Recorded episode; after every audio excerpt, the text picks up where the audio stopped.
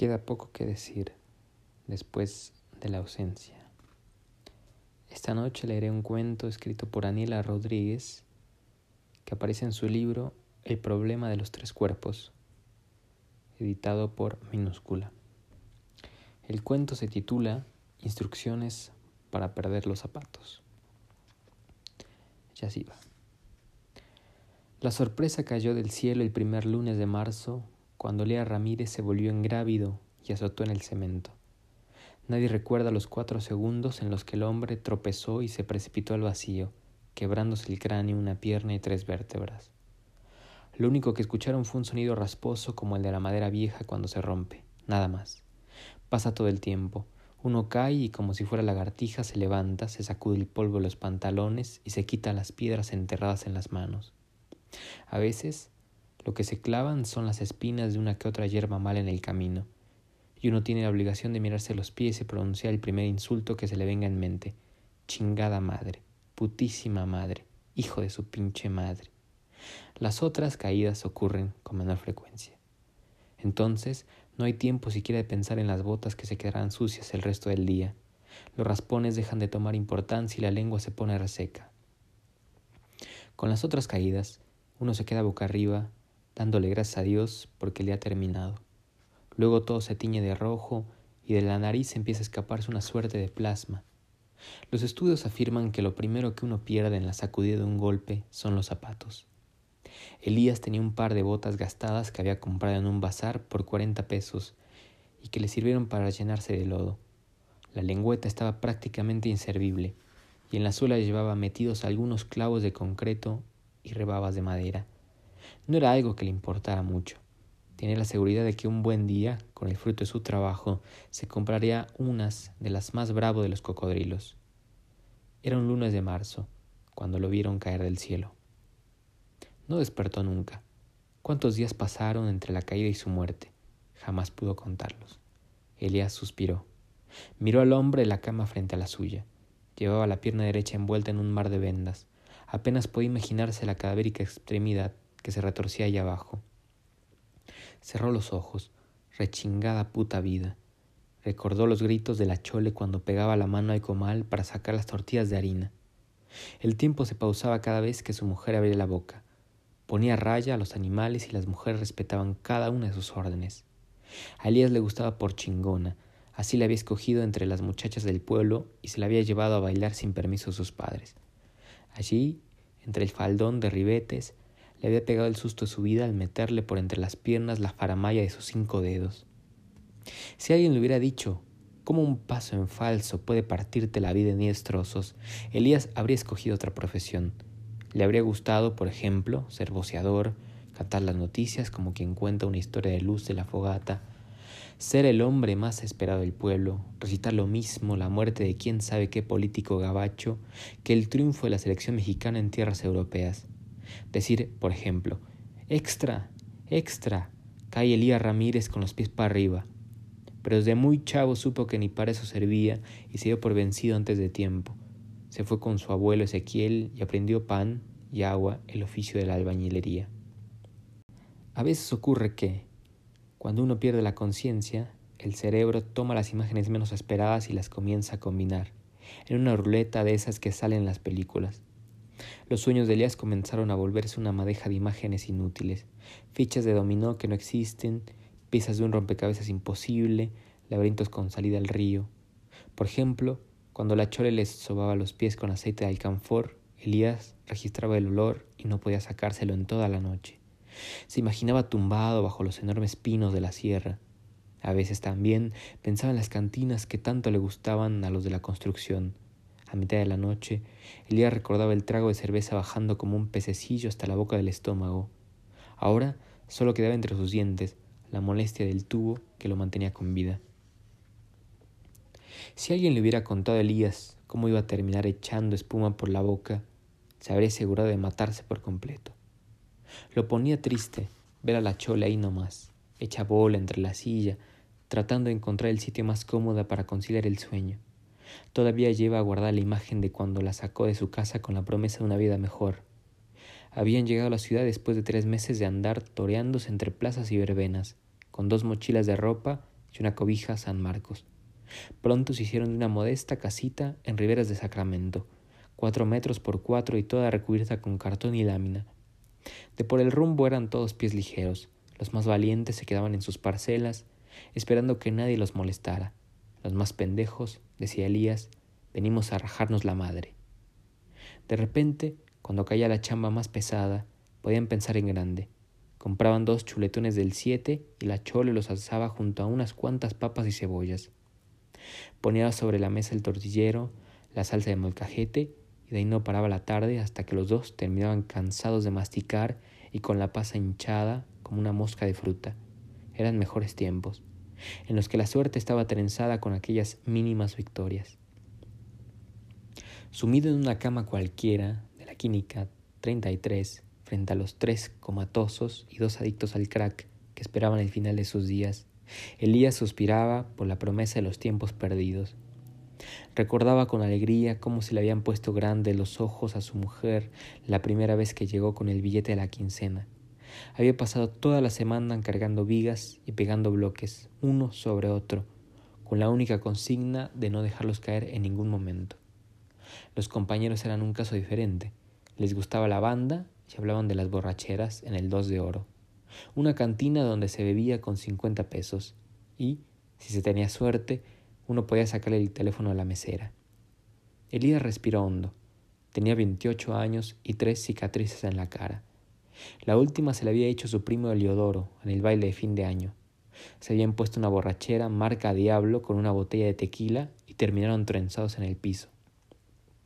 Uno golpeaba la, la mandíbula y el otro directo al estómago, como si tuvieran medido el punto exacto donde el otro se volviera de cera.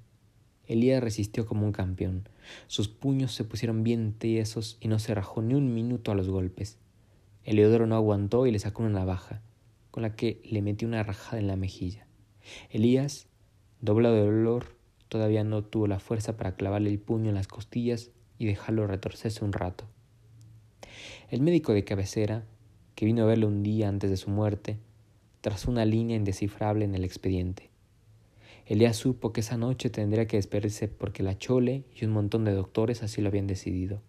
Él los escuchó, así de claro como cuando uno presiente entre sueños que está a punto de caerse la cama. Entre sus ojos morenos se hizo de día y entonces se preguntó cuál sería la mejor manera de morir para un hombre como él. La caída, por ejemplo, no le dolió tanto. A lo mucho sintió una suerte de frío que le caminaba entre las extremidades hasta llegarle al ombligo. Había aprendido porque sus compañeros, que ahí empezaba mala cosa. Por eso no preguntó a nadie y se quedó quieto, olisqueando el tufo a tabaco y aguardiente que despedían los albañiles. En el hospital Morelos le asignaron la cama 113. Su modesto rincón de descanso incluía un banco para apoyar los pies, una basinica y una ropa de cama impregnada con el humor de otros pacientes. Si tan solo hubieran enviado un manual para no estar triste, la Chole lo habría leído completito una y otra vez. Le recitaría al oído los mejores ejercicios. Diría, por ejemplo, paso 77. Eleve las piernas al aire, teniendo cuidado de no perder el equilibrio. Bájelas al tiempo que siente el pecho desinflarse. Haga serie de ocho repeticiones cada tercer día hasta recuperar las riendas de su vida. Los doctores diagnosticaron traumatismo cráneoencefálico severo Junto al cuerpo impávido de Elías no tardaron en hacerse bola de residentes con sus libretas que llenaban con la mayor premura posible. Unos leían el tarjentón pegado en la cabecera del hombre y otros tomaban signos vitales. Buscaban sus pupilas, revisaban los resultados del encefalograma. Nadie reparó en su rostro sereno ni en la felicidad con la que sus párpados abrían ante la insistencia de los médicos. Entre ellos se escuchó un dialecto incomprensible. La Chole escuchó el pronóstico en silencio, tratando de cifrar sus explicaciones. Él dijo las palabras coma y muerte. Entonces ella comprendió que el mundo es un puño de hierba mala que no termina de arder nunca. El miedo más grande no llega cuando uno quiere, dijo Elías entre dientes, pero ya nadie lo escuchaba. El día que iba a morir le pusieron una bata limpia. La chole ya lo sabía. Le contaba cuánto iba a extrañar aquellos domingos con la sandía a dar la vuelta por la plaza. Su cuerpo se había puesto más tieso, obligando a músculos y tendones a contraerse como las patas de las arañas a medio morir. Elías había notado el tono en el que el médico le hablaba a la chole. Cada tercer día era lo mismo. Venía donde Elías, checaba con premura sus signos vitales y alegaba cualquier barbaridad en ese horrible dialecto de la medicina. Ponía una mano en su hombro. No era una mujer fea. Tenía los mejores rasgos de su tierra, esparcidos por el cuerpo, y dos capulines en lugar de ojos. Pero el grito de Elías ya no se escuchaba. La chola apretaba la mirada y de vez en cuando aceptaba la caminata con un neurólogo con tal de que diera a su marido el mejor de los tratos. Al pasar el tiempo, la confianza arreció. Las manos comenzaron a bajar de su sitio y ella, acostumbrada a acatar las órdenes de cualquier hombre, agachó la testa y se dio por vencida. Con el paso de los días las curaciones se volvieron insoportables. Elías no podía dormir con la paz de los buenos momentos. Se consumía en el camastro y amanecía todas las mañanas con los ojos resecos, como dos enormes bailanes enrojecidos. Las llagas empezaron a crecer entre los muslos. La cicatriz de la cabeza ni siquiera comenzaba a ponerse rígida cuando su mujer decidió dejarlo ir. Elías cayó de la azotea como un pájaro herido. Su único error fue pisar un andamio maltrecho que se había desgastado de tanta patada y que, mal que bien, sostenía el peso de los albañiles.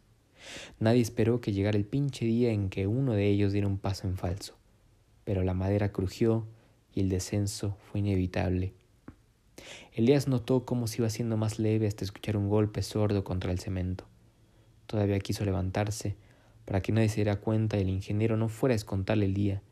Pensó en la chola y sintió la sangre corriéndole más lento por las venas. Súbitamente todo en él se volvió de piedra. Escuchó la sangre escurriendo por el piso, la respiración agitada de cada uno de sus compañeros cuando lo encontraron tirado boca arriba, con la cabeza pelada. Cuando quiso mover las piernas se dio cuenta de que no era necesario hacer más esfuerzos. Miró los ojos de los albañiles que en el barullo se quitaban la camisa para detener la hemorragia. Nadie dijo nada durante un rato, hasta que el cholo, que era el más vivo del grupo, le puso la mano en el pecho. No había cómo, carnal. Te mandaron directo a la chingada. El primero que escuchó el golpe contra el suelo fue Francisco, uno de los más jóvenes y que todavía no tenía ni ganas ni tiempo para ver morir un amigo. Cuando vio toda la sangre derramada se puso tembloroso y tuvieron que traerle una coca bien fría para subir el azúcar. Su tartamudeo alarmó a toda la cuadrilla. No tardó mucho tiempo para que encontraran a Elías tumbado cara arriba. Le cubrieron la cabeza con trapos mojados, le abraron fuerte al oído, le abrieron los ojos, no respondió. Había dejado de comprender el idioma de los hombres y ahora su reino era el de los que esperan. Elías comenzó a sentir la sangre cubrirle la frente y los miembros entumecidos. Los albañiles dejaron su trabajo y con las manos empapadas en yeso y cal empezaron a gritarle. Otros se quedaron inmóviles, viendo cómo se formaba entre los bloques un hilillo de sangre. Nadie supo qué hacer para reanimarlo. Lo único que lograron fue sacar su estampita de San Judas y rezar para que Elías no se le fuera. De todas formas, era el único que se quedaba hasta tarde amontonando los tabiques en un mismo sitio. Pronto la vista se le colmó como una membrana de luz amarillenta. Solo escuchó el canto de los pájaros haciendo sal entre sus oídos. El día en que le tocaba morir, le dio la gana de mover el dedo índice en la mano derecha. Nadie se dio cuenta del progreso del joven que, atrapado en el cuerpo de un animal herido, lo único que pudo hacer fue estirar el dedo. Para él era suficiente. No escucharía más el rumor de los intentos buscándole una cura, del insoportable chillido de la mesa de alimentos a las siete de la mañana. Juntó fuerzas e imaginó que el suero que llevaba pegado al brazo era una enorme manguera de agua fría. Basta una caída de tres metros para rellenar la vida a un hombre. Cuando escuchó al médico llegar del lado de la chole, tuvo que tomar fuerzas para mover los dedos. De nada sirvió. Estaba tullido y hecho un pendejo. Escuchó el sonido de las gasas escurriendo a la basinica. Ahí lo supo condenado una vez y condenado para siempre. El último intento por moverse resultó en un fracaso.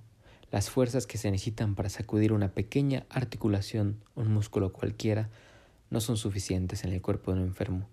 Hay que ser muy pinche necio para buscarle un porqué. No se puede y punto. Te matan para que no te vuelvan un mueble para que no tengan que meterte a gatas en el baño donde un montón de pacientes han diluido sus enfermedades crónicas bajo el chorro de agua fría. El médico no reparó en nada. En la cama número 113 no hubo lamentos de desesperanza.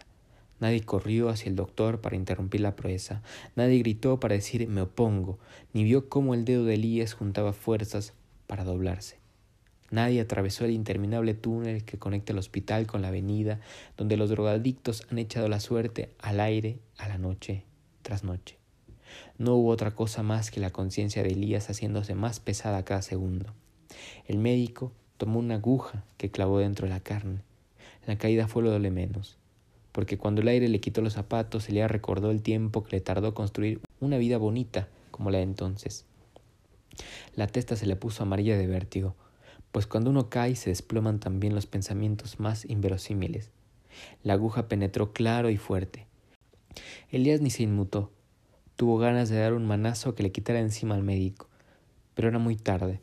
El líquido había comenzado a correrle por las venas. La caída era lo de menos, claro. Lo importante fue que lo trajeron después, los cables y el olor a rancio del hospital. La chole le apretó la mano. Luego, cuando ya no había más, se quitó el cubrebocas. Elías no dijo nada. ¿Para qué iba a hacerlo? En el camastro enfrente el diabético se quejaba de dolores en la pierna y una monja rezaba un montón de Padre Nuestros por el alma de los pecadores. Ya no había tiempo. Elías vio al doctor volverse hacia su mujer. Afuera el viento daba vueltas entre los árboles y golpeteaba las ventanas. Era un día de octubre cualquiera cuando Elías le clavaron la jeringa, cuando el médico, sin prisas, le puso la mano encima de la chole. Todos dormían, menos ella. La mano regordeta del médico fue acercándose al cuerpo de la chole, quien dio un paso atrás. Ella no quería, de veras que no quería, pero ya era muy tarde. El veneno llegó primero a los brazos que se pusieron tan duros como troncos secos. La chole miró al médico, los ojos mansos y las chapas bien pálidas. Qué putas, Elías. El líquido fue caminando por el tronco hasta llegar a los pies del enfermo. Si uno pudiera decidir el momento de su muerte, pensó Elías, Debería escoger morirse como un pájaro. No importa que se le caigan a uno los zapatos. No vale un peso el rostro desfigurado, las tres cicatrices hechas por Eleodoro, la falda de ribetes de la chole. Se le habían quebrado en su presencia. A lo mejor por eso cada vez que quería pelar los ojos, sentía otra vez cómo se resquebrajaba la madera podrida del andamio y le daba un miedo de aquellos quedarse dormido. No pasa nada, decía la chole, pero sí pasaba porque cuando volvía el monstruo y sentía más leve, la chole se quedaba quieta mientras el hombre de la bata le tiraba un cumplido o le regalaba un paquete de gomitas de naranja. ¿Qué más da? dijo Elías, que tropezó entre las sábanas mientras en los oídos retumbaba el sonido de los monitores. El médico comenzó a apretar la mano de la mujer, y con paciencia fue llevándola hasta donde quería. Una caricia entre la pierna requiere dos momentos. El primero, y el más difícil, que fue cuando la Chole sintió aquella cosa salírsele de las manos y ponerse tiesa como un pedazo de madera seca. El segundo, cuando Elías miró a su mujer mover la mano frente al médico, que asomaba sus dientes amarillos hasta el último bufido, que manchó de blanco la sábana y entumeció las piernas de la chole, y mientras trataba de tragarse las ganas de coserle la boca a chingadazos, Elías volvió a cerrar los ojos y los dedos otra vez se le volvieron de roca. Le tomó menos de un minuto sacar el catéter, limpiar la piel hecha grietas y bajar en las actas el momento exacto de la muerte del hombre. ¿Qué importaba ya? El veneno comenzó a subir por la columna. Elías, al que ya se lo iba comiendo la inyección, todavía tuvo tiempo de sentir las piernas resbalarle del andamio.